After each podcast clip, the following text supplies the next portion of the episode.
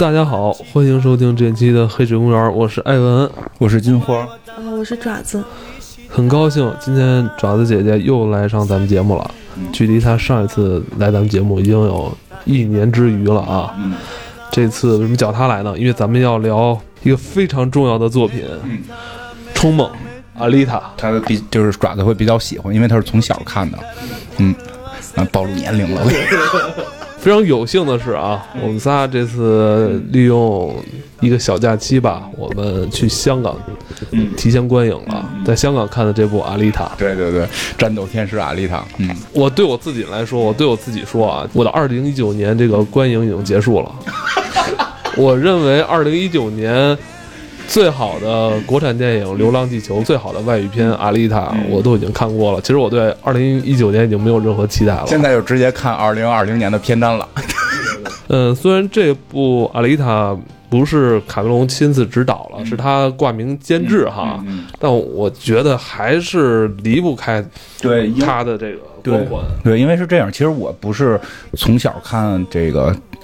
这个《冲梦》长大的，我觉得后后来很很这个这个，说实话，我是后来看就是听这个这个南宫博士，一个这个台湾的一个科幻的一个这个叫什么科幻的一个这个推广者吧，一个科幻教授，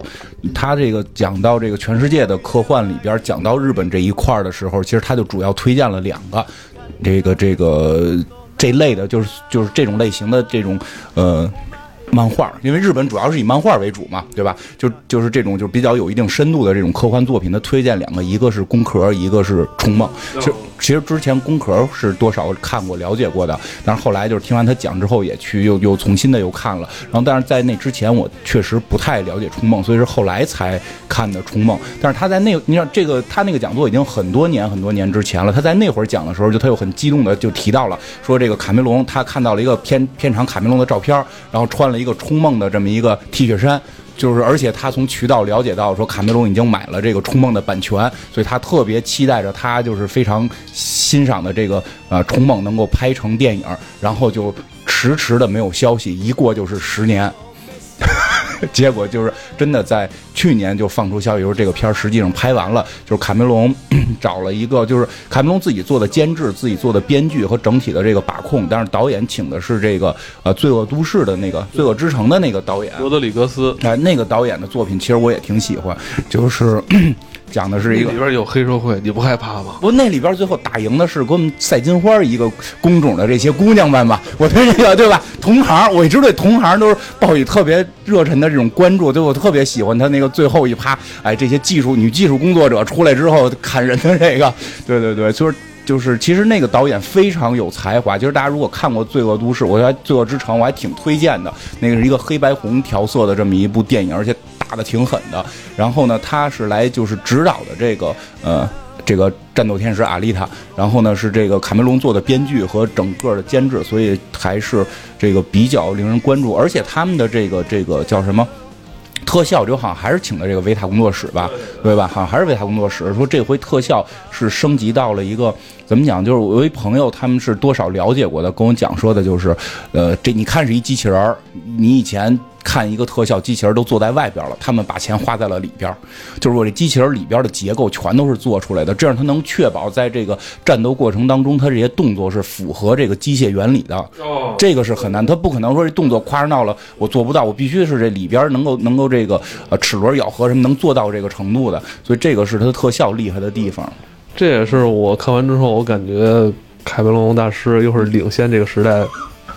半个身位的感觉。哦就是你在这部电影里面能看出一种内功内力出了，真的就是你能从机器人身中看出内力。哎，不过你真的别说，这个是《冲梦》的一个特点，因为到最后他讲的就是这个武术、空手道什么中国武学，最后跟机器融合，然后是你这个是种机甲状态，然后打出什么空手道的什么什么拳法。这个这个确实你可能需要这种方式，你才能把它样表现的这个主题表现出来。来爪子说两句啊。来，咱们那天在香港看完了是吧？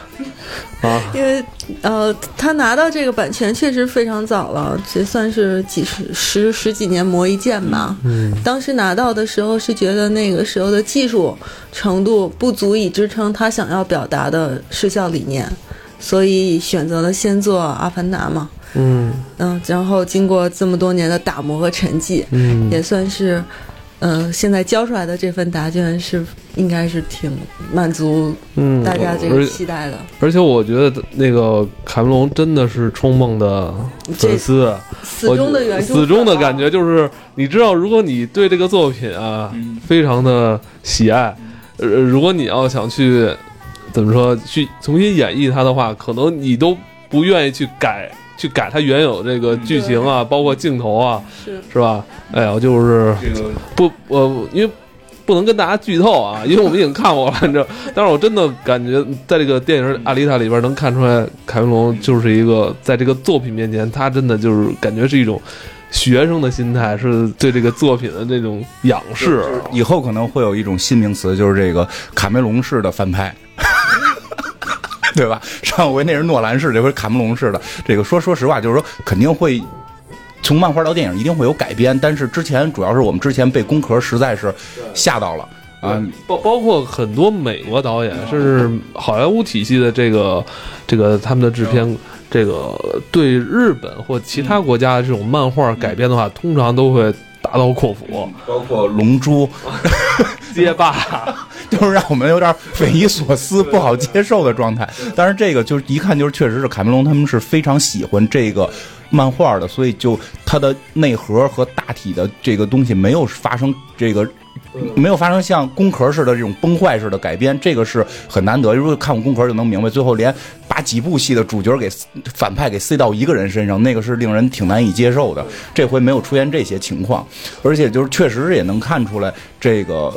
这位啊，《冲梦》这个作品，其实大家知道的很少。我觉得大家知道《冲梦》这个漫画的很少，为什么能得到这个卡梅隆这么的喜爱，对吧？就是其实还是挺有道理的。就是从我看了这些漫画、这些科幻故事来讲，其实《冲梦》确实是对我，我觉得看的过程当中，就是一步一步被震撼，然后去看这个漫画，一步就是一边被震撼，一边去思考人生，这是这是一个挺难得的作品。然后你会发现，人生人生中现在现实的种种，跟这个漫画又是如此的不谋而合呀。是 吧对因为无论是事还是人，是吧？感觉好像我们现在生活正在验证着漫画中的这一切哈。说太对了，因为因为艾文看完之后，我们俩讨论过，就突然发现身边的好多事儿跟这个能合上，你就觉得特别有意思。我我真的感觉是卡梅隆在努力的去还原着漫画，甚至是努力还原着之前出过那个 O A 里边的很多细节。阿丽塔可能不如十年前《阿凡达》刚出来的时候那么如此惊艳，但是你在看的过程中，你就会被他的这种大师，你知道他有一种大师气在里边，他不是说像以前那种用。高大威猛那种东西去震撼你了，他们是用一种隐隐的那种、那个内在的一种内核中的力量去努力的去感染你，我觉得这个很厉害。那一种内在的力量，而且就是这个片儿肯定不是一部，这个片儿应该是后边有就是延续的这个二跟三，因为它明明显的就是它要表达的这个很多是要在后边给揭露出来的，其实很有意思，所以它是明确是系列，不像工科跟龙珠就一看就是一部就完事儿的这种，人家是要把这故事给你讲完整。嗯，哎卡梅隆在改编的时候就是一个三部曲的结构来做的，所以他自己是做了非常完整的一套方案，包括世界观整体的融合、重新的架构。嗯，哎，反正我现在是非常激动啊，我有点也语无伦次了。咱们今天啊，就是可以跟大家再多聊聊《冲梦》的这个这个漫画的一些故事啊。呃，这部漫画作品其实是可以分为三三个阶段的啊，嗯，这个漫画是那个怎么说呢？三部。三部现在是最最最新一部还到现在还在连载，最新一部到现在还在连载。然后那个还有一个游戏，嗯，然后你你你说，他嗯，九零年开始的，嗯，差不多吧。然后第一 第一部作品其实，嗯、在连载到结尾的时候，作者是据说啊是，嗯、产生了可能是比较大的心理疾病，所以当时他也在是看那个有去接受一部分的治疗，所以当时觉得并没有办法把这个故事按计划去完成，所以结局做了一个比较大的一个。嗯，大转弯吧，然后就把第一部比较仓促下就完成了，哦这就是我们现在看到的整个第一部《冲梦》的剧情。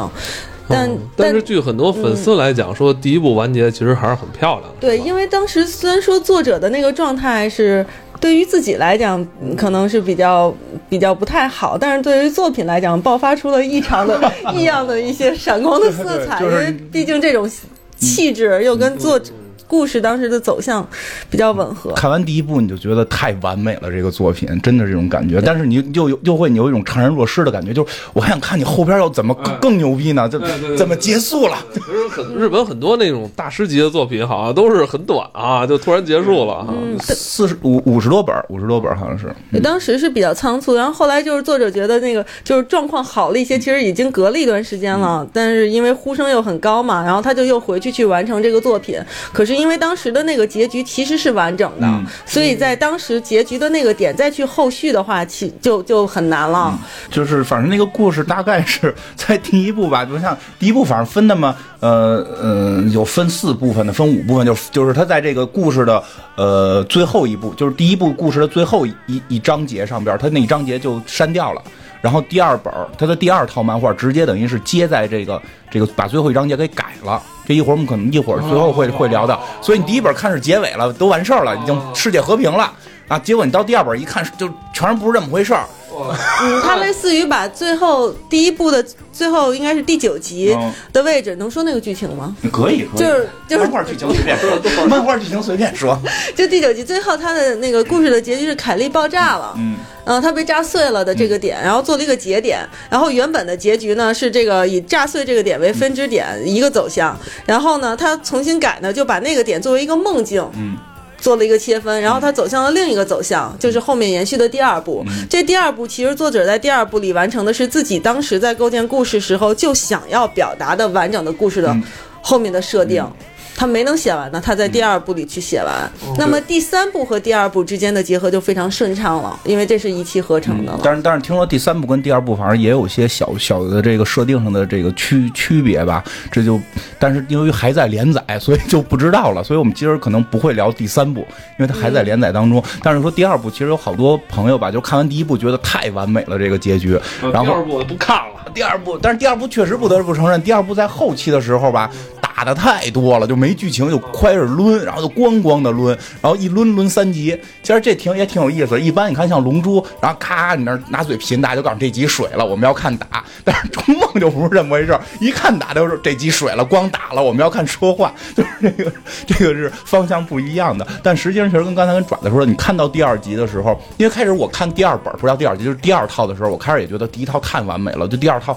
是不是就狗尾续貂，看着玩儿吧。看了几页之后，我操，这剧情就比第一部还惊，还就是还惊险，还厉害。然后再往下看，就真的你感觉他把之前那个明显这剧情是是老早之前就设置好的，对，他是把之前铺垫的东西给你展开了。全展开，而且后边就是我太漂亮了。在他生病之前，在他生病之前，其实他已经有构思了。对对对，因为他连这些名字什么的，就是能能能，本身在第第一部里这些名字的梗就已经用上了，但是但是那个城市就就就没有写，当然这回就写了后边的城市，然后包括到，当然确实在最后大概三分之四分之一的部分就开始咣咣怼架了，然后开始感悟人生了，就就中间会有一部分会让人，所以有些人会觉得第二部里边打斗戏太多，但实际上我觉得第二部还是挺完整的，把他真正想表达的内容表达出来。金花提到一个点，就是《冲梦》的很多粉丝可能更愿意看他去这个剧情的，就是 剧情里边这种对话的驱动，或者说故事的这种驱动哈，反而那个打斗是次要的，是吧？就是因为这也是就是表现了，其实这部漫画的他自己这种独特的这种哲学，有一个哲学观在里边。对，它的剧情是很厉害，它剧剧情带着思考跟哲学。但是在讲讲这个故事之前，先说一下那个打斗。其实它的打斗设置也也很也很厉害，因为他这个大概的设定是说，这个这个主人公是一个这个上来先这么讲，主人公大脑还是人类大脑，然后身体是是这个机，全都是机器了，只有草剃素子，所以他说那个那会儿介绍他老跟工壳一块儿哎，嘛。对对对，早期我也我也有一度是把冲梦跟那个工壳闹混了。对对，他在这个时在，因为他们其实诞生的时间也差不多，然后那会儿的科技和那会儿的一些这个日本当时历史的情况是是类似的，所以他们都有了同样的想法，就是这个这个大脑还是这个人类的，然后身上都是是这个机体了，都是机甲了，对，所以他在打的时候就动不动就断腰。然后断手能继续打，这没事儿没没事儿没关系，咱普通人类断个胳膊哗哗流血嘛，人没事儿。所以甚至到后期有一些打斗的时候，比如我卖一个破绽，咱卖一个破绽就是，哎，我假装踉跄一下，不，他卖一破绽是只胳膊被砍掉了，然后他拿着这只断胳膊帮帮帮敌人的脑袋，就是有很多。由于你是机体机甲之后，它的打斗效果就会变变成这样。尤其是你在看他出的那个 OVA 的时候，你会非常赞叹，这是一个画幅四比三的，但是你看他的打斗，包括他那个运动分镜，完全不像是一个九十年代那时候的那个作品。然后大概讲一下这个剧情，因为这个这个第一部里边，第一部一般分几部分，分四部分，又分五部分的吧。反正它其实这回这个电影它讲的只是我们这个第一部漫画的前边的一一一一一小部分，就是这个这个，所以我们没法说的这个太多的剧透，但是但是那个一定会剧透的，所以就是那个怕剧透的可以现在不听，看完了回来听，对吧？或者说你等三五年之后，他这系列都都完了，您再回来听也可以。我现在讲是大概就是这个这个主人公，这个先说一下主人公在漫画里边叫这个加里，嗯，对吧或者凯利，那也翻译叫凯利，翻译叫凯利的哈。不，你可以就叫阿丽塔，跟对正好跟电影里一样。对对对，然后那个这漫画里边叫加里或者凯利，然后那个但是这回叫阿丽塔。其实这翻译还有个说法，有人说是这个这个翻翻译人觉得原来那个名字有点俗气，就是这个这个有一个什么西班牙翻译说觉得原来名字俗气，所以改了这么一个，这是一种网上的说法。但是我看的漫画里边，其实阿丽塔就是就是这个叫家里的做过一个梦，他在梦里边的时候他叫阿丽塔。我操，这个是埋了这么多梗在里边，都是作者埋的，是吗？实际是这个梦里边，应该是我觉得这个叫阿丽塔可能会卡梅隆也会是考虑到了，因为他在梦里这个人叫阿丽塔，不过最后完结时候，这电影也是一个梦啊。别可能最后实际人叫家里，说不是不一定啊，不一定，就是就是说他最后三部完结的时候就说不好了，就是说咱们就说这个叫先管叫阿丽塔吧，就是这个而且你没发现吗？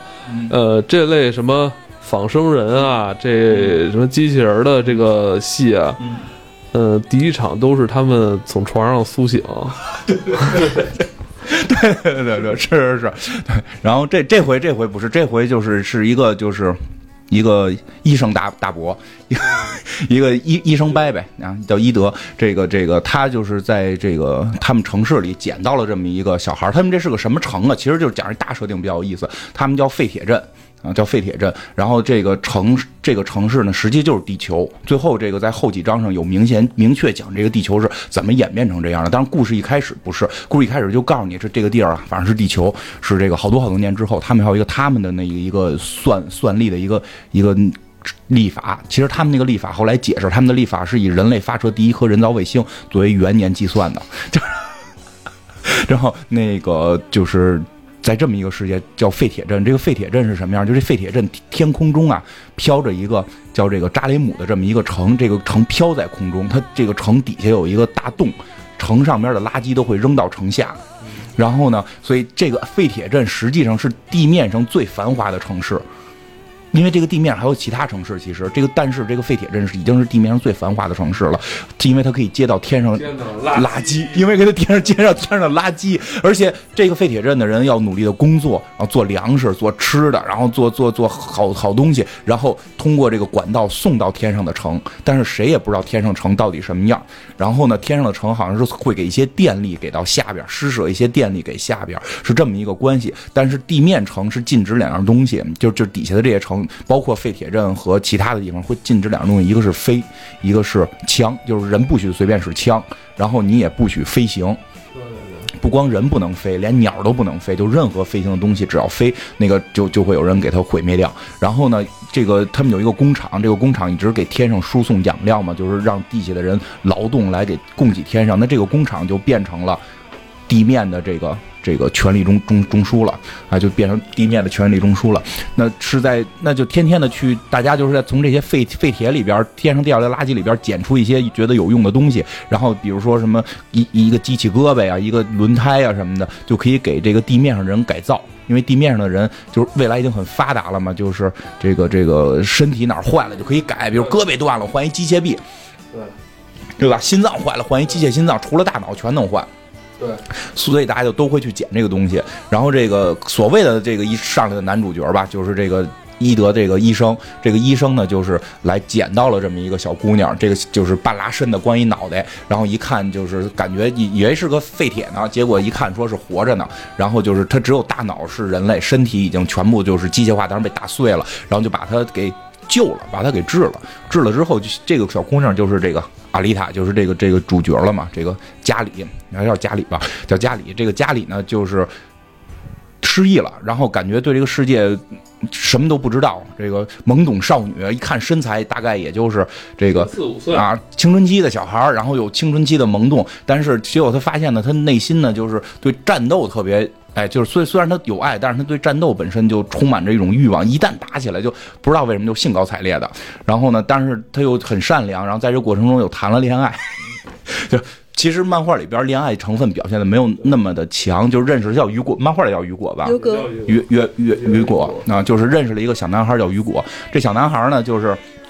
死乞白赖要上天。哎，死乞白赖就是他想到天上那个城市。然后整个这个这个这个大概故事就是。前面一小段讲的就是他怎么跟这个这个帮助雨果啊上天，结果这个雨果在上天过程中呢，其实也并不是手脚并不是很干净，然后结果哎，结果特别特别酷的是说，这个有一个黑社会老大就跟他说，这个这个漫画里边那黑老大叫什么我忘了啊，就黑社会有一老黑，有一老黑就跟这个雨雨果说说说的，你弄够一千万，弄够一千万我就能送你上去，因为他是负责这个。专门往天上运东西的，往天上运东西的结果，这个这个雨果最后就是反正各种手段弄到了一千万，结果发现上不去。为什么说上去上去啊？就是说，他就跟他说，就是你在底下有吃有喝的，我天上这些人也就是吃咱们送的这些东西，咱们送的过程中，咱们就自己就能吃了。你有什么必要飞上去呢？对吧？你上去，你就是做做人家的这个最底层，你在这儿你能当王，对吧？我你以后就是我接班人了，对吧？结果雨果就是你就不懂梦想。对吧？梦想不是为了吃好喝好，梦想是为了展展展开我的翅膀飞向蓝天。我就不能让他们不让我飞，我就他妈要上去。结果后来就是发现你就是没有上去的任何机会，你那钱也上有那么多钱你也上不去。结果他又自己要爬这个这个管道要爬上去，然后在这个过程中就被给打死了，就给打碎了。就是看最早看到的时候我会很惊讶，我说男主角死了吗？对。对吧？男主角死掉了，这很很奇怪。其实后来发现，其实他并不算是整个系列的男主角。这个整个系列只有那个家里女主角是真正的女主角，而整个这个故事实际上是埋垫了之后，所有那些就是等你再看到后边故事的时候，你会更震撼的那个那个因，就是那个种子，就是因为这个小男孩的死埋下了后边很多很多事儿，你反思的种子，这很厉害，对吧？因为小男孩确实有很像我们身边的一些朋友。对他，嗯。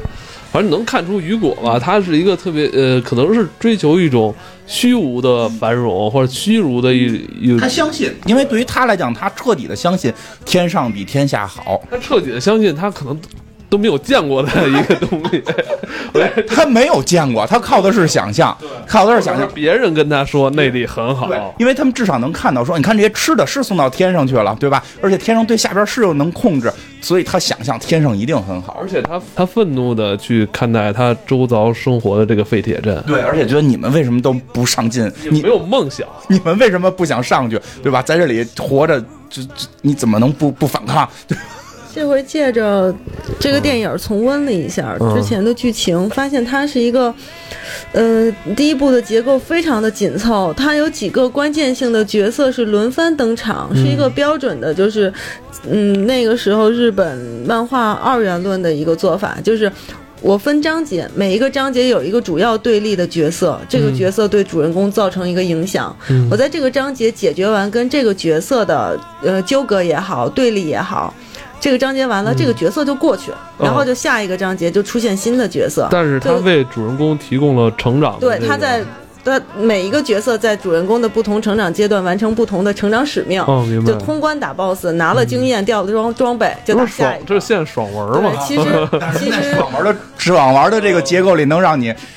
有不一样的感受。嗯，对，所以说，嗯。呃，这个像伊德也好，雨果也好，包括就是电影里也会呈现预告片就能够看到登场的这几个反派，他们在小呃那个原作里头都是在不同章节的主要角色，呃，也能看出来就是就现在是把他们有一个完整的架构，把他们都串联在一个主线里了。哎，现在还有这个漫画是这么这这种节奏去表现的吗？写的吗？有很多的漫画，其实你想来都是啊，像现在呢？现在这种这种玩法现在过时了吗？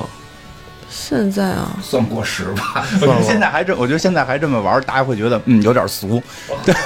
但是我觉得形式就是还是看内容，它确实是一个比较常规的形式。其实就跟咱们看幽幽白书，对吧？看那幽个。白是很典型，对吧龙珠也啊是，龙珠那个时候啊，的都都是这样都都是那会儿都是这样，但是我觉得他跟那就是他挺厉害的一点是什么？你比如说像这个小男孩雨果这个角色，他感觉是什么？这个就是确实啊，他是是家里成长跟思考的一个这么一个点，就是未来的话，就是他是。他他，但是他不光是家里的成长，他对于观看者，他对于观者来讲，他都是一个让你后来去成长。因为有时候我们看《龙珠》，其实不不是说他不好，因为我特别喜欢《龙珠》，人这种风格不一样。但是你说这个可能小林的死对于悟空是一个成长，但小林死对于我不是一个成长，对于我金花并不是一个成长，对吧？但是那个小孩的死，我真觉得对我都是一个成长。但这种创作。嗯。这种创作形态也是跟那个时时代有关的，因为当时的漫画的连载，那么我在试水这个我的这个题材人设能不能被观众市场接受的时候，就先从一个小点来，我做一个对立，然后做一个章节，然后市场反应好，可是这个章节结束了。这个人死了，那我就要找一个新的对立面，再去开一个章节。如果好的话，就一直再去往下，慢慢的世界观会越来越展开。可是我们现在回过头来看，当时好的作品呢，其实作者在创作的初期已经有一些野心植入在前面了，他有了铺垫，只是我用章节的形式去一点点的展开，到最后整个这个作品已经建立好它的形态，然后。他的整个世界观格局都打开了以后，他很他很有技巧性的把之前的那些人又给说到了一起。对对对。而且就是，其实像刚才说主要说这个，就是你能看出他的野心，因为就是他有一，因为这个作品他有一个贯穿始终的他想去表达的东西。其实他在第一部分里边就已经，他没有明确的去特别强烈的表达出这个感觉，但是已经开始隐隐约约的这个东西是出现了。就比如他们那个大反派叫叫叫什么玩意儿来的，就是那个那个机器人，那个长得跟地狱咆哮似的，嗯，四四个字儿的，几个字儿，这帮人这仨人脑子都不行。那个漫画里叫马卡克呃，，就像咱们漫画里马卡克吧，就是他特别有意思，就是你看啊，就是我们刚才听那个设定，就是废铁人特别惨，废铁镇活在扎雷姆的这个这个这个淫威之下嘛，然后你都不知道天上是什么样，结果他们第一回面对的一个大反派是生活在哪儿呢？废铁镇的下边。这个废铁镇的这些垃圾去哪儿了？扔到地下了，地下还有一个世界。你以为废铁镇就最惨了吗？下边还有一个世界。这个大反派好像是在那个世界里长大的，就活的都不被人认可，好像跟个虫子似的，是怎么着？对你有印象吗？有有有那个印象象非常深有印象非常深。对，呃，说到这个，就是因为很多的作品一上来，如果主人公是这种，就是嗯，类似重生的这种，一上来就是我是谁，我在哪里，我做什么。可是当时我看这个作品，印象很深的，就震撼的点在于，家里醒来以后，他并没有再去迷茫我是谁，嗯。我在哪里，我做什么，而是就是他其实关注的是我能做什么，我要做什么，就是我现在，我不在乎我是谁，他不迷茫这个，可是。呃，周遭所有的人会去关注，就你是谁，你从哪里来，你要做什么？就 对对。对，他是一个自我自我意识觉醒的特别早，嗯，而且自我意志非常强大的人，他没有迷茫，对对对。就呃，倒是所有看的人就不知道他下一步还能做出什么，嗯这个是吸引人的地方对，方。包括像他周围的那些人，他们自己也迷茫。像那雨果就自己就迷茫，就是就是嗯都不知道天上是什么，死活要上去。像底下那大虫子，就那个那个反派，他就一直要变强，因为他觉得他生活在废铁镇下边一个更惨的世界对对。对我他妈要让大家认可我。他废铁镇的人都认可他，对觉得他很厉害。对，是这样。就说到这个，就是，嗯、头头几个章节出现的这些人物都有一个共性，就或者迷茫，或挣扎，或无法摆脱命运的束缚，然后一辈子就是在自我认知和渴望认同，或者寻找自身的价值。不能再说我不知道你们在说什么。对对是是是是这样，真的是这样，就是你说特别对但。确实是这样，就身边的人都是这样的。然后，而且其实现在再看起来，嗯，虽虽然并不是玛丽苏的情节，嗯。但是无论他身边所有的这些就是对手也好，嗯伙伴也好，包括伊德、雨果，然后那个像加那个狗屎一样的那 马马马马卡克也好，还有后面的就是死亡球的对手也好，他们对当他们遭遇到家里这个对手的时候，都或多或少的流露出了爱慕嗯。和向往的心态，就对被被他那个女性的那一面也好，还是强大的那一面，还有自我的那一面所征服。对，实际上我觉得很关，就是很很重要，就是这个家里的角色跟他们不一样的在于，他并不迷茫，他不从来不迷茫，他都最后就是他很长很长时间都不知道自己到底是谁，但不重要。对。我现在周围人是谁？这对我很重要。对，就是而且就是他对于就是，嗯，他有就是很就是，我觉得他想表达的东西很神奇。就有很多人你觉得为了梦想特别感人，但是有时候你的梦想好像。好像很奇怪，你明白吗？就是这个点，我觉得已经没法用语言表达。就是你要去看，那雨果真的是个有梦想的人。就我会觉得，因为日本漫画一直很热血嘛，我觉得雨果得完全正向。我操，要为了飞翔这种，结果你会发现他好像有点问题。就是他最后、最后、最后去表达出那个情绪，雨果好像不是我们要去学习的榜样，对吧？包括就是那个反派，你就直接给弄坏了就完。他把这反派给你弄的就是苦大仇深的，他是为了这个反抗这一切，然后自己出人头地，好像你是不是就？失去了什么？就我觉得他他这个，因为他到后期真的是谈到佛了，觉得他是他，尤其是中国，就是东方日本，尤其是日本的漫画为主，他特别喜欢在就是。加禅宗的东西，就是加加悟性的东西在里边。其实那个叫什么宫壳也是有类似的这种禅的东西在里边，就会讲到就是就是佛学有一种说法，就是如果你只想这个修炼自己成为这正果，那你就成不了，因为你有了执念。因为修炼成佛这件事儿是你的执念，你只有放下执念，你才能真成佛。死循环似的感觉哈，但是它里边，我觉得这个片里边就会多，就是就是这个漫画里多少有一点点这种影射的东西在里了。你刚才谈到这个雨果的梦想，我看完之后也是觉得雨果的梦想有点可笑啊。但是你又看他，呃。竭尽一生吧，去追求，想要进入这个撒冷，是吧？我就就就感觉很很难过这种感觉。我操，你你不知道怎么，就是因为咱们可能看到后头了，因为咱们看漫画都看到后头，所以你就会觉得他那个梦想太可笑了，对吧？但是在当时刚看到的时候，你其实还挺我我还挺为他惋惜的，而且我觉得，我就有时候觉得就会自省，就是不是我也是那么一个要追风的少年。漫画里其实雨果是也给了一个前史，他漫画的做法特别标准。我打败了这个敌人或者过了这个对手以后，再给对手一个前史，让这个对手人物更丰满，然后来反反过来塑造家里。就这个雨果以前他是有一个哥哥的，对，他的哥哥就是一心要飞到那个天空的，做了一个飞行器，还得给 炸死了。对，但这个是违规的。然后他的嫂子就是认为这样会让所有人都被牵连，最后他把哥哥就是他嫂子把他的哥哥举报了嘛，然后然后他的。哥哥等于是被类似当就是那个机械警察的那个制裁，然后就是给算是当场击毙还是什么，我有点记不清。对，就死了。而且对，然后这个那个。当时去处决他哥哥的人，在后来其实也是亲手去处决雨果的那个，去追杀雨果的那个警察。死了吗？对，就他也追杀了雨果，并且有那个有那种台词，就是他用一句就是什么“你们兄弟当年你哥哥也是在我手里”之类的，这样就交代过这个东西。其实你去看他的那个前边他的那个介绍，你会觉得雨果是对的。而且觉得雨果会是他有一个特别棒的一个细节，是这个是无法保留了，因为他没有谈到前任，就是那个他哥哥最后被也是被就应该是砍碎了之类的，就只留下一只右手。多年以后，雨果是在黑市上看到了一只右手，一看那是他哥哥的，所以雨果雨果他是人类，他是不接受改造的，但是他做了一个改造，就是他把自己的右手砍掉了，他把哥哥的右手装上了，哦，有然后他的手腕上是有一道疤的。是有一个接口的。我记得有一次，他好像是向家里展示了他的右手，对，那个是他哥哥的右手，但是。就不管电影里用什么方式去呈现，这是非常向原著致敬的细节。嗯，真真差点说破了。哎呦我的，不是这个真的就是就是你就是，所以你看到那时候，你觉得他特别可怜，你觉得特别可怜。但是故事再往下发，你觉得你最后给雨果的定义是可怜是吗？嗯，很可怜。就是我觉得整个故事里边，整个因为一直到特别靠后，他还会回忆，就是这如当年雨果是要上来的，就还会说这句话的时候，你就觉得这个人太。太可怜了，因为这种可怜其实不是可怜雨果，就是有时候会看到我们年轻的时候，其实可能也是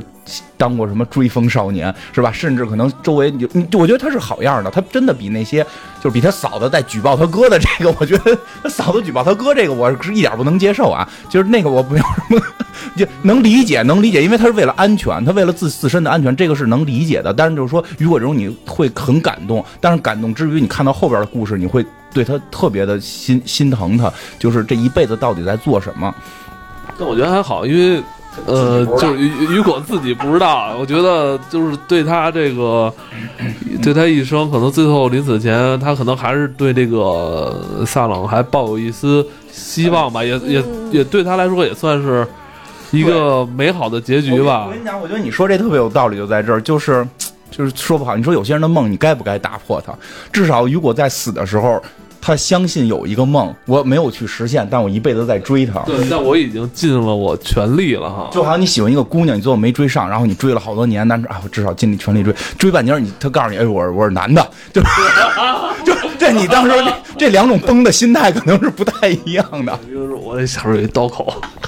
我觉得这个漫画吸引人在于他对人物的塑造，其实很多层次是你往后看，再回过头来才能对，读到那个味道的。包括就是雨果在刚出场的时候，他呈现的状态就是向往天空的那个城市，他想离开这里，想要去飞翔。但是其实他在后面有向家里吐露过一个他内心的一个表达，就是他要离开废铁镇，他并不是说真的向往扎雷姆，而是。他就是要离开这个地方，这是他跟废铁镇之间的斗争。就是我如果留在这个废铁镇，就是我就会变成像废铁一样的人，这个地方就把我的梦想跟尊严都连根拔起。所以我要离开的是这个地方，而不是不是去他去到天空的那个是他离开这里他能看到的方式。他看到唯一方式，对。所以很可怜嘛。就是他觉得离开废铁镇是能唯一，呃，改变他人生的唯一方式啊。对他他有一个？深深的对自我的不认同，对命运的不甘，就对，所以叫修佛法。最后你你是跟自己和解。你知道我看完这个之后吧，我就我真就明白好多以前老人跟我说的很多道理，就是你没法改变这个环这个周遭环境，你只能改变你自己。嗯，而且当时我我记得就漫画漫画，我觉得当时在那个时候看有很多震撼的点，就是像。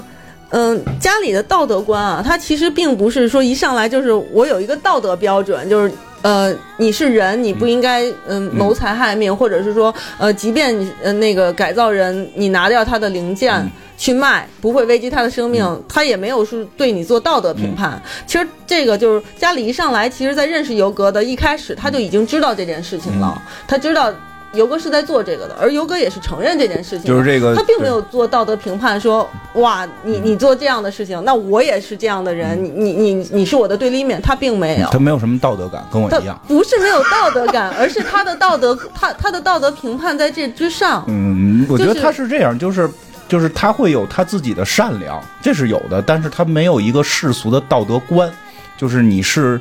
就是我是改造人，然后你会把改造人的零件抢去卖，我就觉得你是我也是改造人，我这右手一直也是改造的。就 是就是他会是这样，他没有一个那种就是世俗的道德观，他会有自己的认知。对他的自我认知特别强大，就是家里就是我就是要跟你一起去废铁镇，嗯呃，不不，一起离开废铁镇，我要跟你一起。就至于是说，嗯，你为什么要去？嗯，你怎么去？嗯我不在意。嗯那我也不是说让你自己去，而是我就在意我们能不能一起去，嗯，为了爱情就，这件事儿哎，。你觉得这个是家里对雨果的爱吗？就这种爱情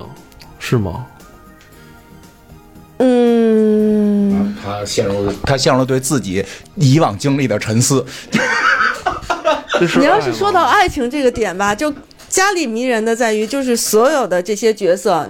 包括你能想象的雨果，你不能想象的那个就是那个叫什么，就那特壮的那个，反派吧，啊大反派。嗯，马卡克，啊，还有伊德，还有后面每一个被他征服了的对手，男性。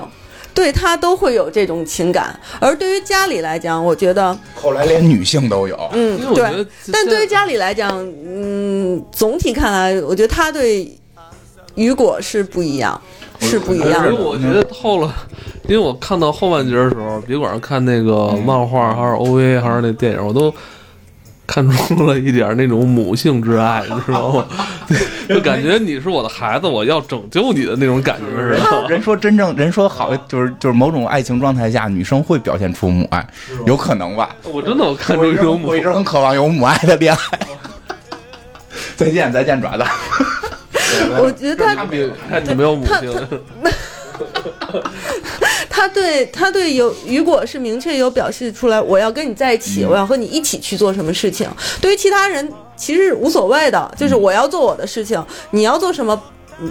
嗯，跟我谋不谋呃契合是 OK 的，嗯，跟我不一样无所谓的，你不要影响我我觉得就是因为从他的那个装甲后来越来越个儿越来越高，脸画的越来越像成熟，因为他后边经历了十几年，就第一部漫画得得有十年吧，故事前后、就是他是有成长的，就是他跟那个那个雨果那个就是确实是初恋，就是我跟你在一起拉着你的手，山崩地裂在面前，我也不害怕。后来还爱别的男对对，的，后来还有一个男，那个男的处理方法就是。就是我要参加的战斗很牛逼，你的肉身不可能承受，回家打鱼去，等姐干完事儿回来跟你睡，就是。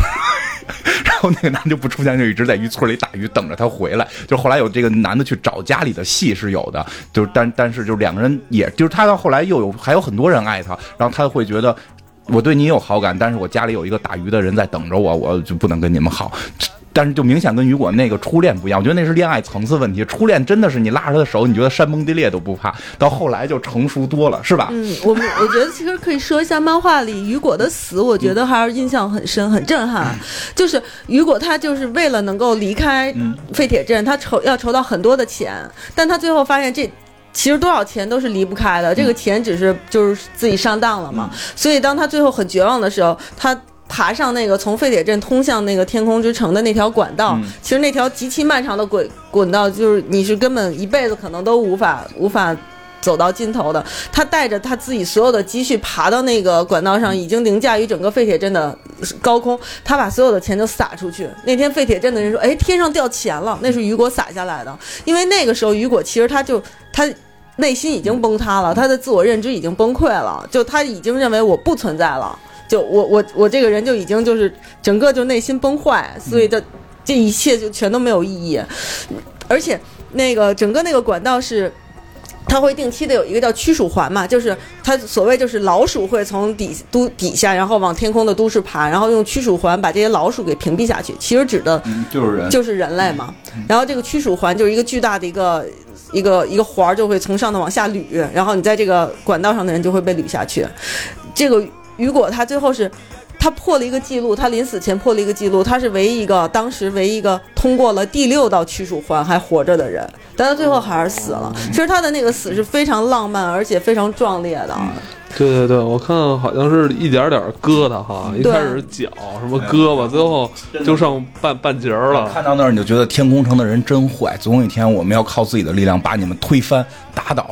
对吧？然后这个故事再往下讲，那就有意思了。就是说到这儿啊，很多没看过漫画的朋友还认为这个天上的这个扎雷姆还是一个天堂，对吧？嗯，对，往下讲是一个。美好的天堂，就是就是讲重点吧，因为它中间还经历了什么机动球啊，还有什么打那个狂战士机械，就是那些就是是一个家里自己内心一步一步在认知自我，他怎么从失恋男这个小男友死的过程中恢复，就是讲到后来他认识了一个博士，叫这个这个诺瓦吧是叫，就接认识了一个坏博士，然后这个坏博士反正嗯一些细节我就不不详细讲了，就是他还把这个他的这个养父，就这伊德这个养父给给给给弄死了，不小心，后来说给复活了，然后这养父就去找自己养父，说复活了之后这养父没回来，去找养父的时候发现这养父就失忆了。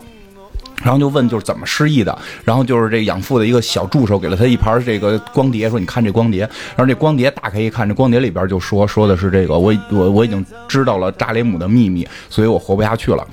就是他本身这个就是在那之前就已经明确说了，他这个养父是从天上给轰下来的。他以前生在扎雷姆，后来被轰下来了。说我已经就是知道这个秘密，活不下去了，所以我决定清除自己记忆，为了让自己能快乐的活着。所以实际这扎雷姆是有一个秘密的。然后呢，就在这之后，这个地下就这个这个废铁镇和周围的这些城市、这些这些农场里边，就发展出了一个真正的反抗势力，最后造了一个大炮，造了一个巨大的大炮，一个跟列车一样的大炮，拿着大炮打天上的城。我觉得那个我就就讲下那特别特别厉害，就是底下人都觉得底下人就沸腾了，我们革命要成功了，我们怼这么大一大炮能打那个天上那个城了，一定给他打下来。然后那个他们的那个领袖是一个。就是人马是一个巨型人马机机器人啊，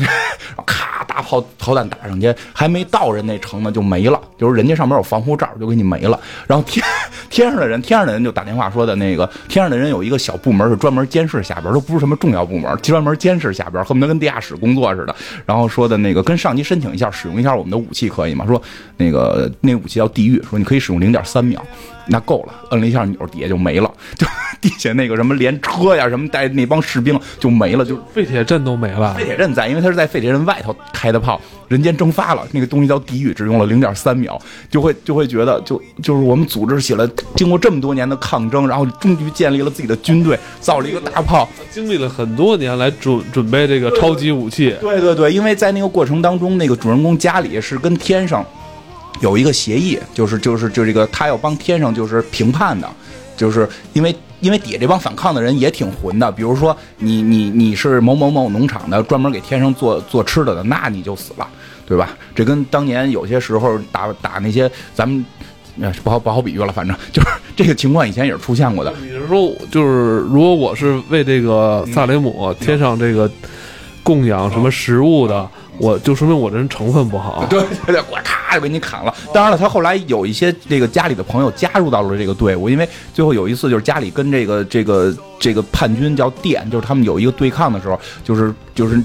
家里的一个小妹妹，算是一个小妹妹，就明显就就说家里错了，就是就是我们一直在地下被欺负，凭什么我们为什么做好吃的给他们，对吧？我们就应该反抗，我们有反抗的权利，所以就是从今天开始，我跟你家里就决裂了，我要跟着这帮反抗军了。对吧？他有过这么一次决裂，然后呢，这个，但是，所以这个女孩后来在里边是一个新闻记者的身份出现，然后帮助大家，这个慢慢的就是他们去杀别的这个村的时候，就至少有些人是可以活着留下来的，但还是挺残暴。但是就经历了很多年，包括他们自我的成长，终于说的初具规模，像一个军队了，特别逗。还有一个电台呢，就。我特别喜欢那个人，那人也喜欢家里的一个电台的一个一个主播，然后在在村里，在那个沙漠里边弄个天线开始广播，然后给大家加油，就是大家特别喜欢的。对对，这里边大家有时候去看漫画，这里边还有别的梗，就不不详细说了。然后就是最后那大炮打打到扎雷姆，不是屁股没有，然后你们瞬间被秒了吗？就是那会儿那种那种迷茫，就是那个大型的那个人马机器人的迷茫。他说：“那现在这个军队就解散吧，因为我们不可能。”不可能打赢，就就我们弄这么多年，弄出一个军，终于弄出一个军队，然后弄出一大炮，然后打上去没用，人一个扭零点三秒，我们就人间蒸发。说但是大家全都改游击吧，就 我觉得在读者在看到这儿的时候，是不是已经？也也也会有点那种泄气的感觉。对他其实就是想塑造，就是就是因为他后边马上要揭秘那个扎雷姆的秘密的时候，他前头就给你推到扎雷姆这么强大，这么坏，然后最后那个博士就是那个一直在在游走在周围的一个坏博士，然后就说的扎雷姆秘密到底是什么？然后就是那个博士整个游走在这个事件之外，就是他感觉就是那个走在人生边。就是写在人生边上，走在人生边上的人，他他看在他看他看他那个博士也从扎雷姆来的，他看扎雷姆看废铁镇都就如同跟他没什么关系。哦，对，就说到这个，就是他的世界观有多大呢？其实作者在一开始就已经有铺垫，一上来的时候，天空城是萨雷姆，然后这个萨雷姆它叫悬空城，悬在整个废铁镇的上空，然后废铁镇只能仰望这个悬空城，但是这个悬空城呢？在它的上面有一颗在耸到像宇宙的一颗柱子，这颗柱子连到哪儿就不知道了。然后大家还在问说，这个萨雷姆支撑的是一个什么东西？然后有人说，它并不是支撑什么，而是它其实是被一个东西悬挂住了。那也就是说，在萨雷姆的上面还有一个太空都市，然后萨雷姆也叫撒冷，然后悬挂的那个悬挂着萨雷姆的那个都市叫耶鲁。连起来就是耶路撒冷，嗯，这就是作者整个完整的一个大的世界观。但是那个耶鲁，就一直是在一个背景上的一个，就是更更高级的，就是刚才金花说的，要把这个萨雷姆要架到多高，然后再把它轻易的捏碎，对才能显示那个耶鲁的厉害。对，就是它像已经架到这么高了，天上使卫星瞬间秒掉你了。这个时候，这个博士游走在外边嘛，然后这个家里找到这个博士了，就问他，因为其实家里也一直游走在这外边，嗯，就是因为家里也不太关心这些事儿，他只关心我身边在乎的人。我那个养父伊德失忆了，而且有一个扎里姆的秘密导致他失忆，我要问出这个秘密是什么，因为他失忆他就不认识我，他希望有父爱嘛，就是有有跟他父亲这个养父之间的感情嘛，就问这秘密是什么。我一直会觉得这秘密，那你不得埋到最后告诉你？那博士说这秘密没什么，我现在就告诉你，就是这点，我觉得他跟一般漫画还挺不一样的，给你特早揭底啊，后头人还有人老有扣给你弄着，就是直接这博士拿一锯给自己脑袋锯开了，说你看，结果一张图就是里边没有大脑，就整个这个耶鲁城的人脑子里边是没有的，只有一个芯片。然后这个博士，对，就就对这个这个萨雷姆说错了，就是这个萨雷姆这个这个城里边的人，就是他们一直说的是天空城的人，实际上是没有大脑的，只有一块芯片。然后这个博士给他们讲，就说我们都是从天上来的，十九岁的时候会做一个仪式，就是在我们脑门上打一个标志，这个标志实际上是一个手术，是把我们的大脑给拆。给给摘掉了，然后用这个大脑的记忆做一个芯片，然后放在我们的大脑里，这样我们更易于管理。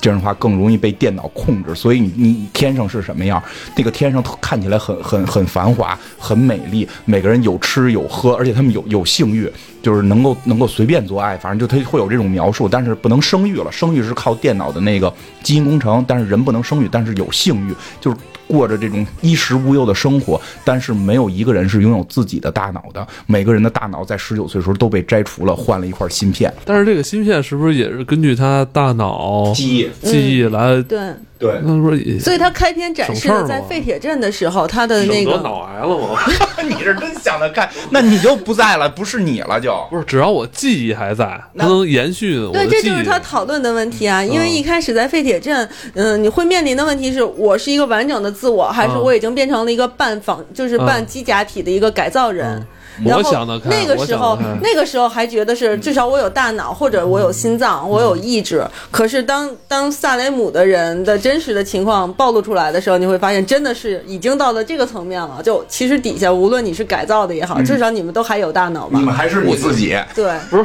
他们已经没有大脑。我觉得这个无非就是就是一个替代品，是吧？一堆脑仁儿跟那一芯片，只要我记忆还在就行啊。不是问题就在于现在把你的大脑里边的记忆抽出来，复制十个芯片，做在十个机器人身上，然后把你杀死了，你乐意吗？不都是我吗？啊，你乐意？我觉得没事儿，你这？我只要能永生了不就行了吗？就是，反正肯定有些人会，反正我肯定会一直不太认可这件事。我觉得只要记忆还在嗯就行。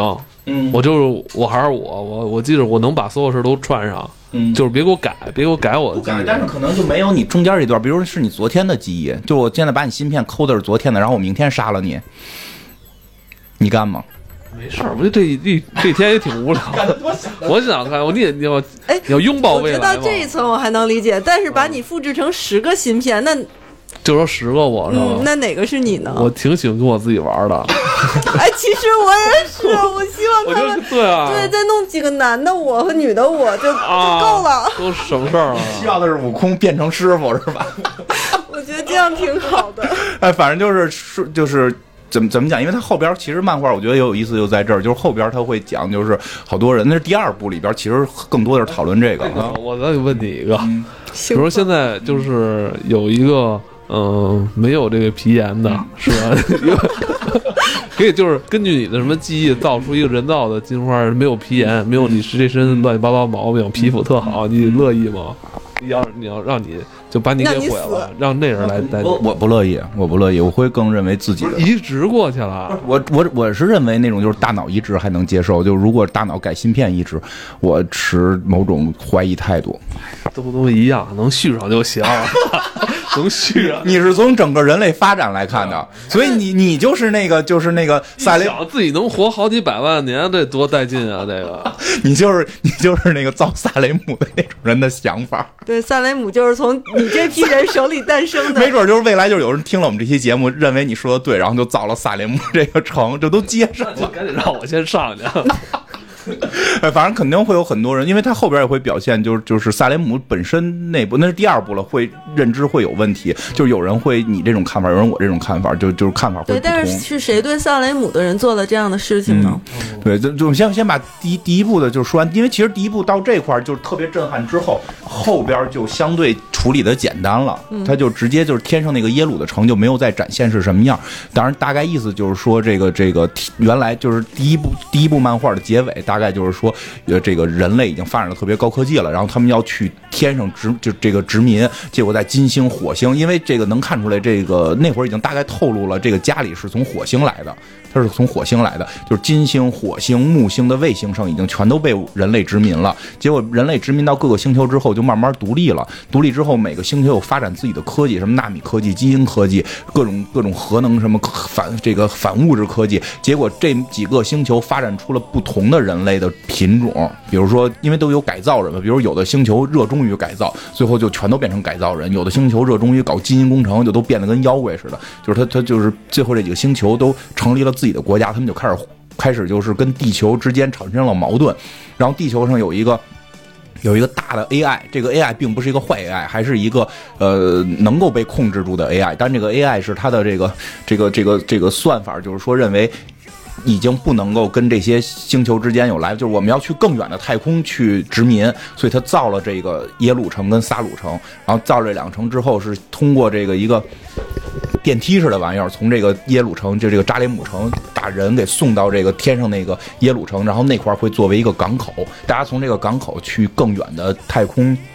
殖民。但是说从建好之后，天上开始打仗了，结果这个建好之后就没有船出去过，所以呢，这个就被废弃了，这个地儿就被废弃了。是大概就是第一步就这么结的，然后最后结尾是这个，就是这个这个坏博士其实没那么坏，然后他就跟这个家里就说说的这意思就是我这有一药，然后你吃了之后你就能那个能够把这些东西反正都改变吧，我也没没没太理解怎么改变。最后这家里最后就飞到天上打了这药，然后就变成了一朵大莲花，然后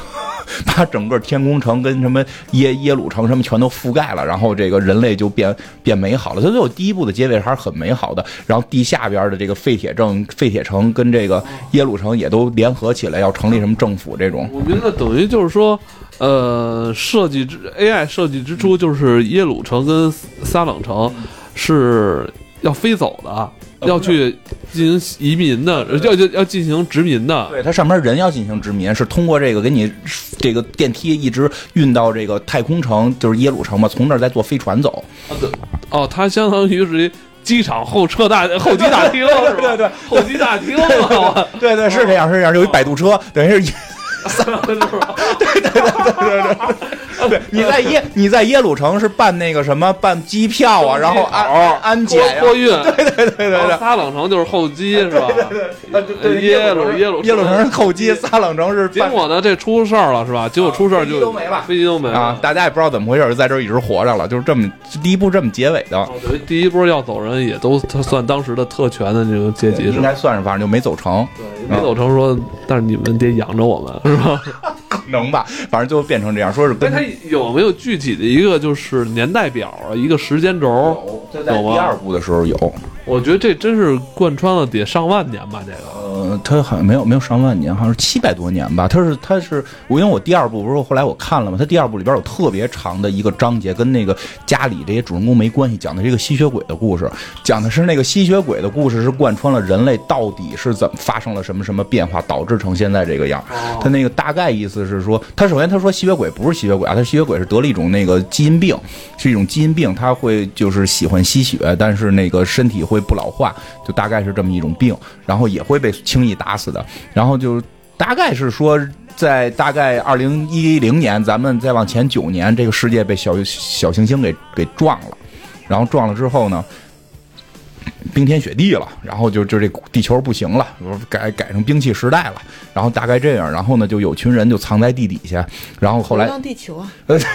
有点那意思，真的有点那意思，藏在地底下，然后藏地底下这帮人呢，就是但那帮吸血鬼特别厉害，他们就在外边游走，然后那个吃人什么的，结果就是他后来讲的是个吸血鬼爱情故事，那爱情故事就细节就不讲了，就是结尾就是那波人，就是那波最早在地球底下藏在地球。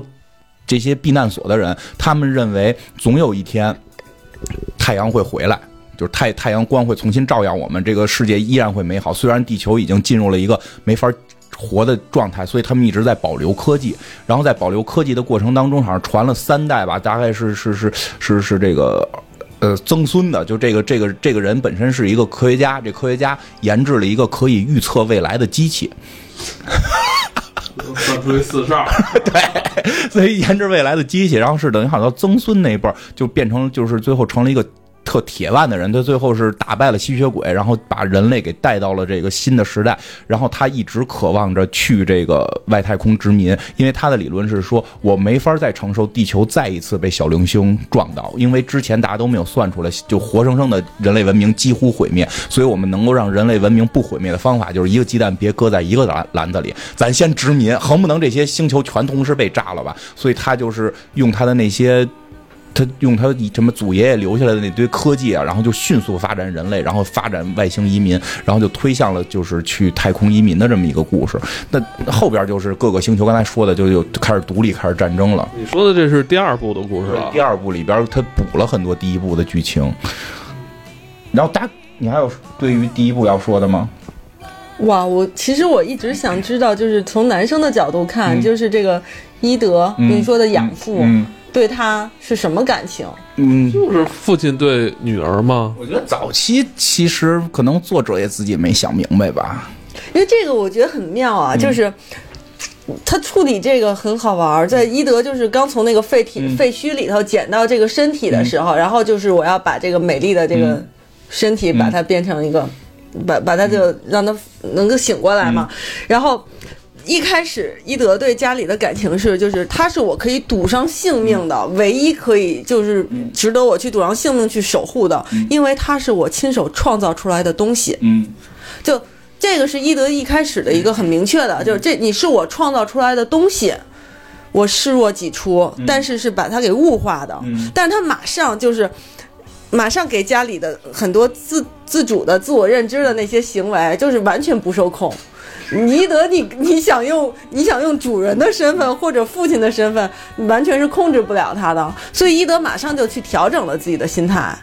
就他在面对家里的时候，他在反思，就是啊，他是一个独立的人呐，我是不是不应该去预设呀？就这个时候，他已经没有把他，首先是没有把他当做是一个物品、一个东西，甚至没有把他当做一个孩子，而是他是一个独立的人去看待。而在那个就是在尤格出来的时候，那个家里的那个那个伊德的心态就是就是，啊，只只要只要家里开心，哪怕是恋爱，我也能同意呀。就他的心态一直在变，他一直在找自己跟家里之间的这个感情状态，而这是单方面的。这所有的这些东西其实都是没有得到家里回应的，家里就是他自己，家里就是一个，但家里很在乎他。家里很在乎他，家里家里是这样的，家里一，嗯，你说特玛丽苏的，对，家里从来就就一开始说的嘛，在家里他其实并不关心，就是我是谁，我要干什么，我要到哪里，他不关心这个，而是就是我能帮你做什么，你你需要我做什么，我能为就大家，我能我能为大家做什么，而对，但是在那个就是家里获得了他那个就是跟他的属性相吻合的那套身体机甲，就是那套叫什么？狂战士。哦，对，狂战士的身体以后，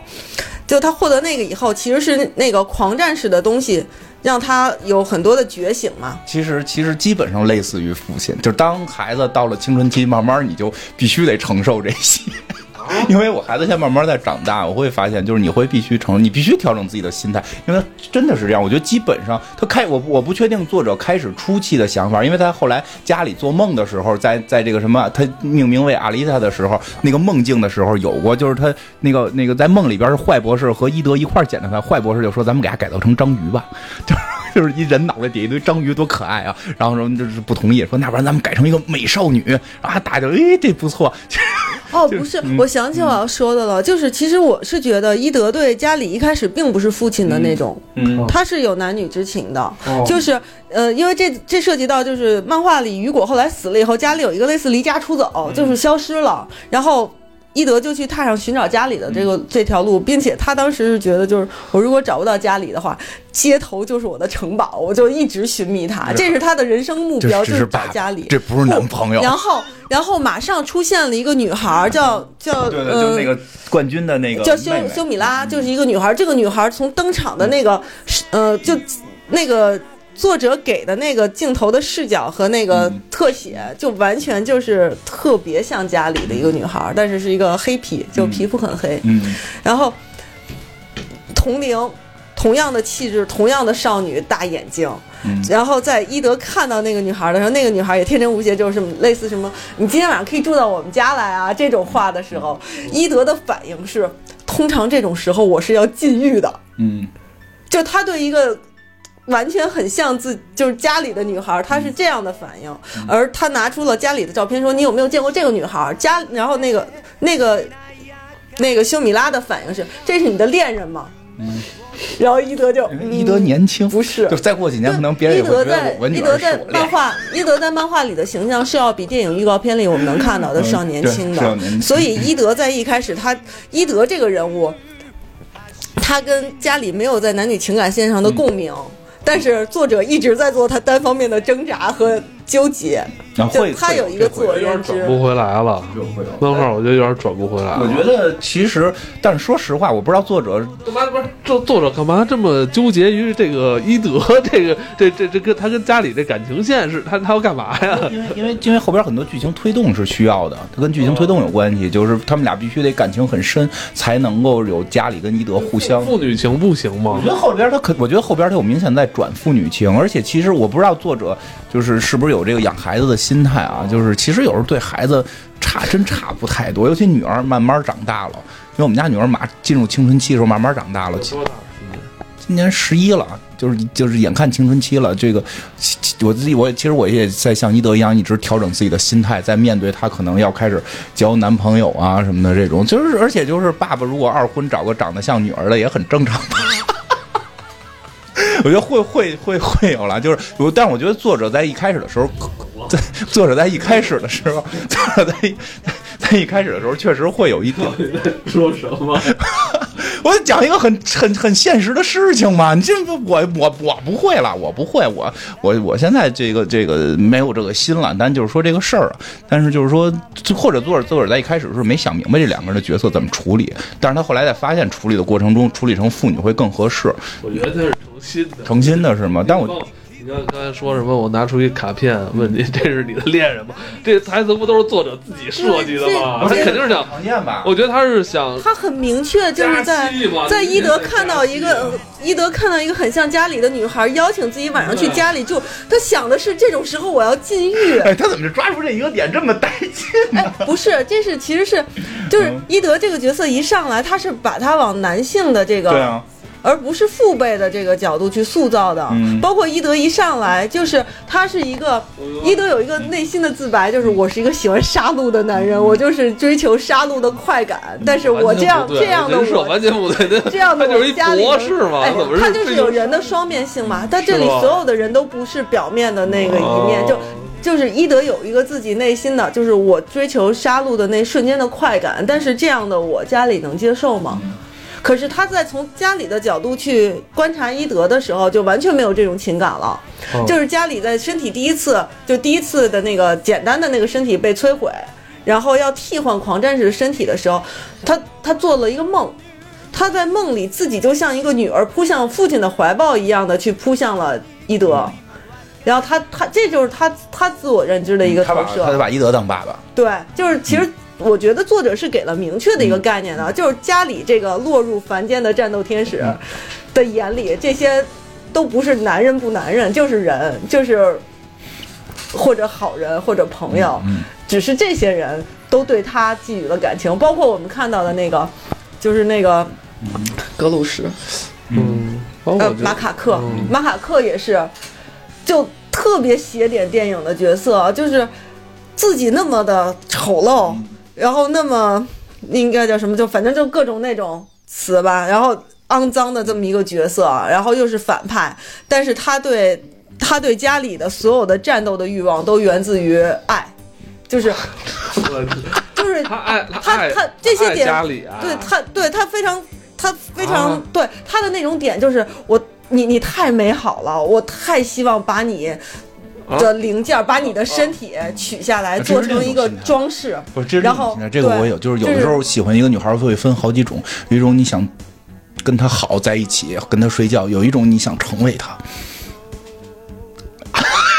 而且他最棒的是，作作者是当时就是就是。马卡克对家里的这种爱是在后期才表白出来的，他是特别直接的表白了，就是在一边要被家里打败的时候，一边说“我爱你啊，你打死我吧”那种。但是但是他的这种喜爱在初期就被伊德读解出来了，嗯就是伊德就立刻就是男人的警觉，说他这种对家里的攻击，莫非是出于喜欢？然后果真后面读者就会想说，哎，喜欢吗？一看就越来越喜欢。爸爸也会，爸爸也会。嗯，也是也是。哎，后边还有一点儿，我觉得挺有意思的。来一点，但是也不要剧透了。这他整个第二套漫画出来的时候，不是说改别别讲细节了。嗯，行吧，大概说一下，不是改讲就是改到这个这个，就是把后边那个剧情给改掉了嘛？大概改的地方是从那个就是这个他们上扎雷姆就改掉了，就是扎原来不是上扎扎雷姆之后就是。嗯他们是怎么反攻扎雷姆的呀？就直直接就就是上去了，上边就是就是让他们上去，因为因为这个博士太就是那个坏博士太厉害了，坏博士被另一个更高级别，就是这个耶鲁这个城的级别的人召唤了，在原来漫画里边就没再提召唤他的人干什么，所以在第二部里边出来就召唤他们的人把他们都给叫到天上去了，我觉得这个还挺厉害的，就在于上天之后，就是这个博士带着这个家里还带了一个小箱子和另外几个家里同型号的机器人。就看着跟家里一样是同型号的，上了天，他们在地上跟扎雷姆已经是所向披靡的这种级别了，然后到了天上有一大哥就一伸手，这几个人就全完蛋了。然后这个就给他们封在了一个类似于一个一个一个能量琥珀里边的东西，然后跟他们聊，就这个博士就是就跟这个博士就讲，就说的我们造这个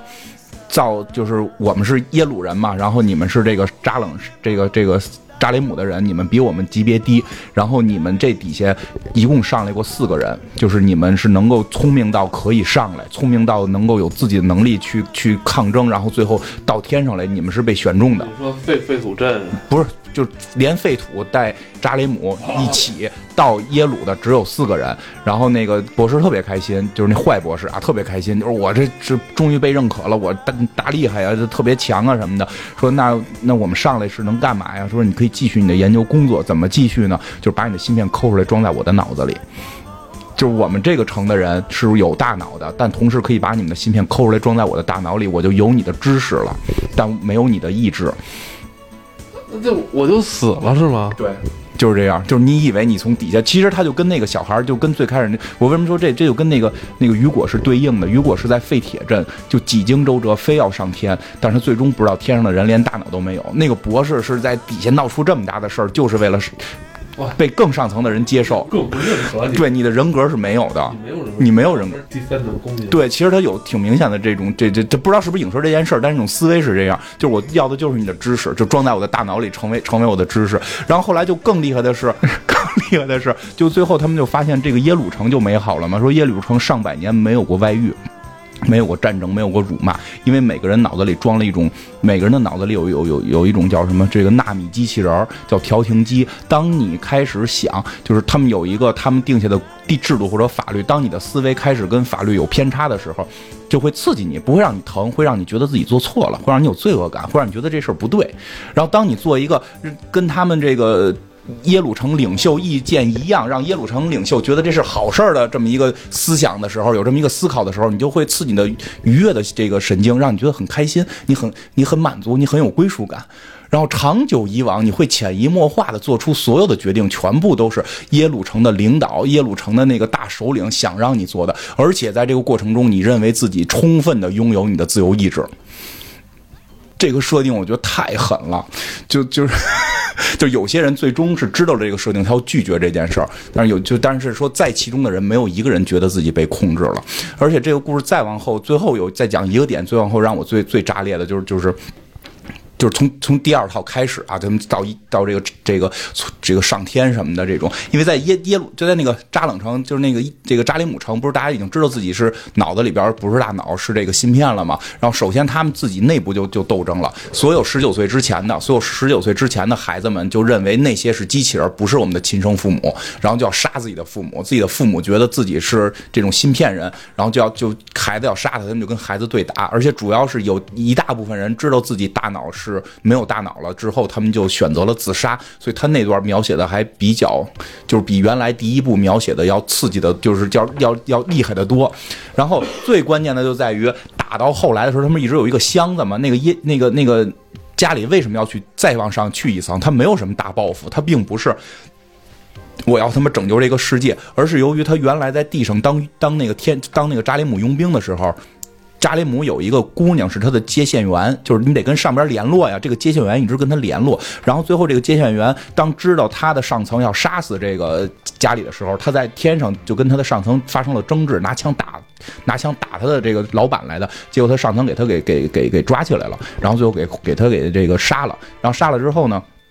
就说这个想复活他已经复活不了了，他的芯片也没有了。说但他唯一剩的一个东西就是他大脑，因为十九岁时候他大脑被摘走了。说摘走这个大脑没有。没有被弄死，被送到了耶鲁城。送到耶鲁城干嘛去了呢？说不是耶鲁城人脑子里有一个这个调停机嘛，就是让引导你干好事儿嘛。说但是人类的大脑特奇怪，一旦被这种东西控制，它会产生负面情绪。这个负面情绪是潜在的，所以它会突然性爆发这种暴力事件。所以这个作为作为这个管理部门会认为这事儿。更风险更大，因为我没法预估你了，所以必须让大家把这个负面情绪给给铲除掉。怎么铲除负面情绪呢？就是从从这个这个扎雷姆的这些人的大脑提上来，在上面做了一个这个梦境机器，所有的大脑认为自己还活着，活在一个虚幻的梦境里。然后这些耶鲁城的人晚上睡觉的时候会接入这个机器，在里边可以肆意杀戮，就像一个母体的西部世界。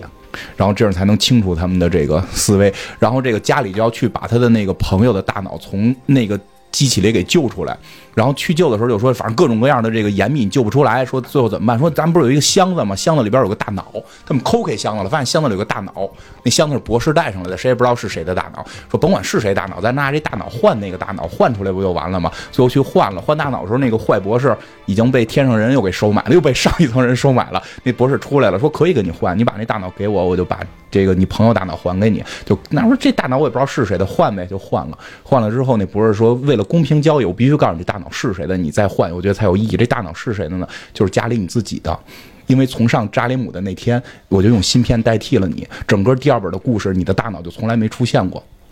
就是家里其实一直都不是家里，家里是一块芯片。就看到那儿的时候，我就觉得，就我就。我对于漫画的整个设定就都有一种崩了的感觉，明白吗？因为从第二本我一直心里边带的就是我，就是你你你是以这个家里这条感情线在走，又回忆历史吧，又这个是我朋友，那个是我朋友，动不动回忆雨果吧。然后你看到你发现，我操呀，你呀一直看的是一个芯片的思维，你明白吗？就玩你呢。把你给玩了 啊！那个大脑就是我们之前看的第一部那个大脑，而且包括他回忆的一切那个东西，其实他妈在一个盒子里装着呢。不是第一部也是是吗？第一部不是，就是第一部上天之后被那个博士给换了，所以那会儿我觉得特别炸裂。然后，其实那会儿就开始思考了：你到底是谁？你的身体全是机器，你的大脑是芯片，你的记忆是假的，你还是不是人？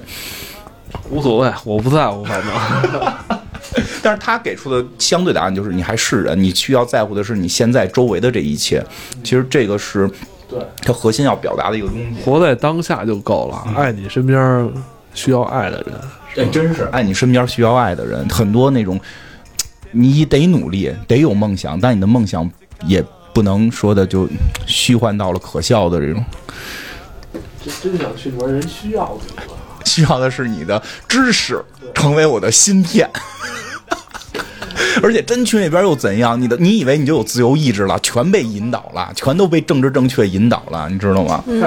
所以可以期待一下卡梅隆第三部要怎么改了。嗯嗯，希望他是能把这个主主就整个这个故事的主题能够保留下来。嗯，但是我我觉得，我觉得电影应该不会这么狠。不会我不会直接照搬这么照搬搬这么狠。他这个漫画小众也是当时的题材就很像 cut 吧，我觉得他至少应该写点的。我觉得他估计是搬第一部，第二部估计不太会搬。嗯他不，我觉得很少有人能看到那儿，因为看到那儿你有点不想看了。我操，我一直看一个新片，确实是，就照你这么说，他确实这个是是会给观众带来一些不适的感觉。对对对就就他的底色，他的就你底色把我玩的太狠了，我操！他还跟那些漫威什么那种不太一样啊，说这死明儿又活了，但但但这里边有一种技巧，他但是他没有玩我，他感觉你们你在玩我。啊！我为你投入这么多感情，最后你告诉我，我投入感情那大脑在一直就没动换，然后我一直投入感情的是个芯片，所以其实我觉得他特有意思的是，就是他他实际上是在跟跟看者会有很强的心理互动，嗯，它的底色就是非常残酷悲凉的。嗯这个作品其实从废土镇开始就是这样的，废铁镇。那我已经认了，我就我就有芯片了，那我的心病还省事儿，我还能多活呢，不得脑癌对吧？能换身体，不得脑癌不。用打支架。而且真的就是哦，其实整个这套漫画，我觉得特有意思的在于，它是就是另外一个比较有意思，比如喜欢科幻的人，他他涉及的这个科幻题材还挺挺逗的。有一种说法就是说，这个这个下边是就是下边是蒸汽朋克，上去就是赛博朋克，再往上走就是就是这什么了，再往上走到了那边就是反乌托邦了，然后最后到最后开始聊你到底是不是你的时候，就是菲利普迪克，就是他实际上还就觉得他他涉及科幻的那个那个题材跟精髓运用的太到位了，嗯。其实他有一些漫画里很，嗯，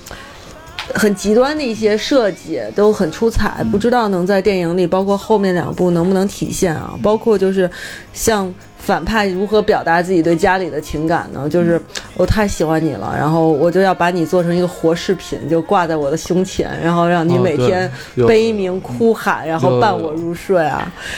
然后呃，包括真可怕。对啊，但但是就很邪恶，但是又很极端。嗯那包括像家里，而且这种邪念是每个人可能心里都曾经闪现过的哈。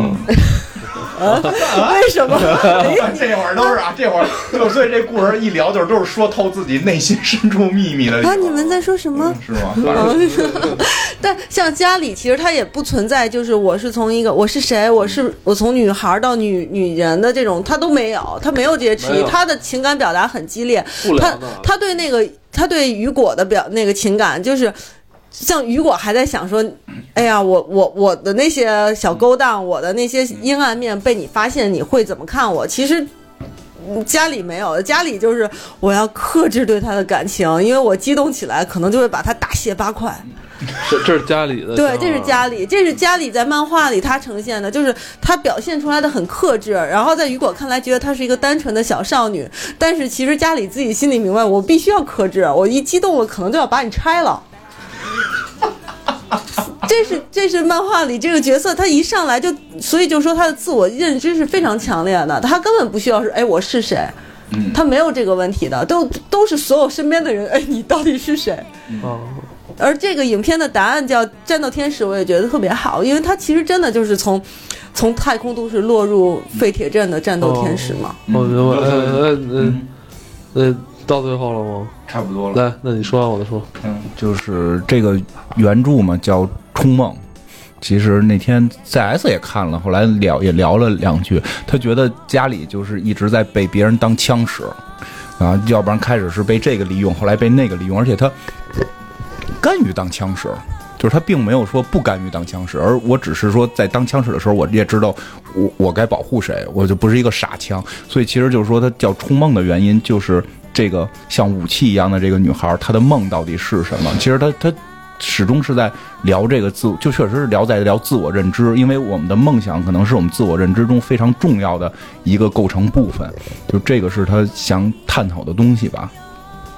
嗯，我说一个吧，就就无论是马卡克还是加里，就最终都没能在这个残酷的世界存活下来嘛。就命运，命运对他们来讲生来就是不公的，而且他们被现实折磨、扭曲的这些内心，就是就这一辈子就注定平凡，就像蝼蚁，然后生存在底层，无力抗争命运的悲剧。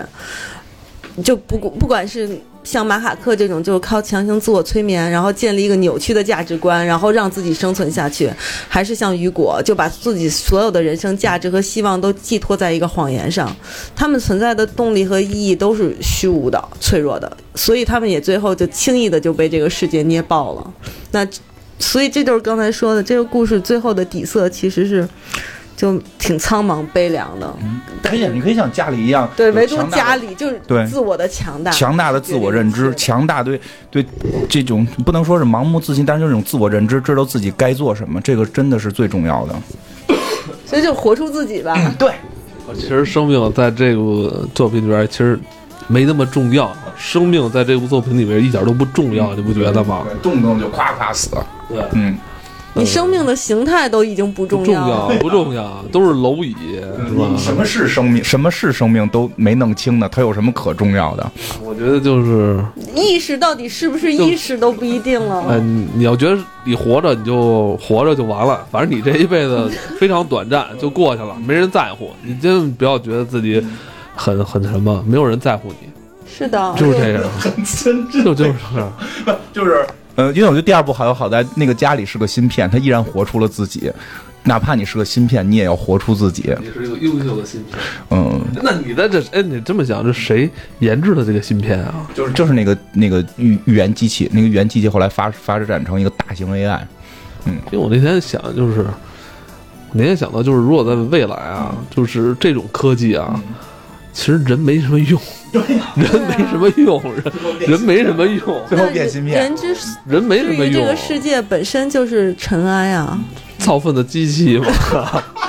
没什么用不管你造不造粪。因为你改成机，你改成机甲不造粪了。你看那个这个大事小事儿，那不都是那个 AI 在控制吗？你们这人家 AI 没没把你这些肉肉身的人给毁掉就不错了，能就是还非常追求什么，我还挺对啊，所以人类就自大，就在于我们认为我们我们发展出了科技，我们制造了 AI，、但嗯其实呢，可能是 AI 引导你去发现了他们。对，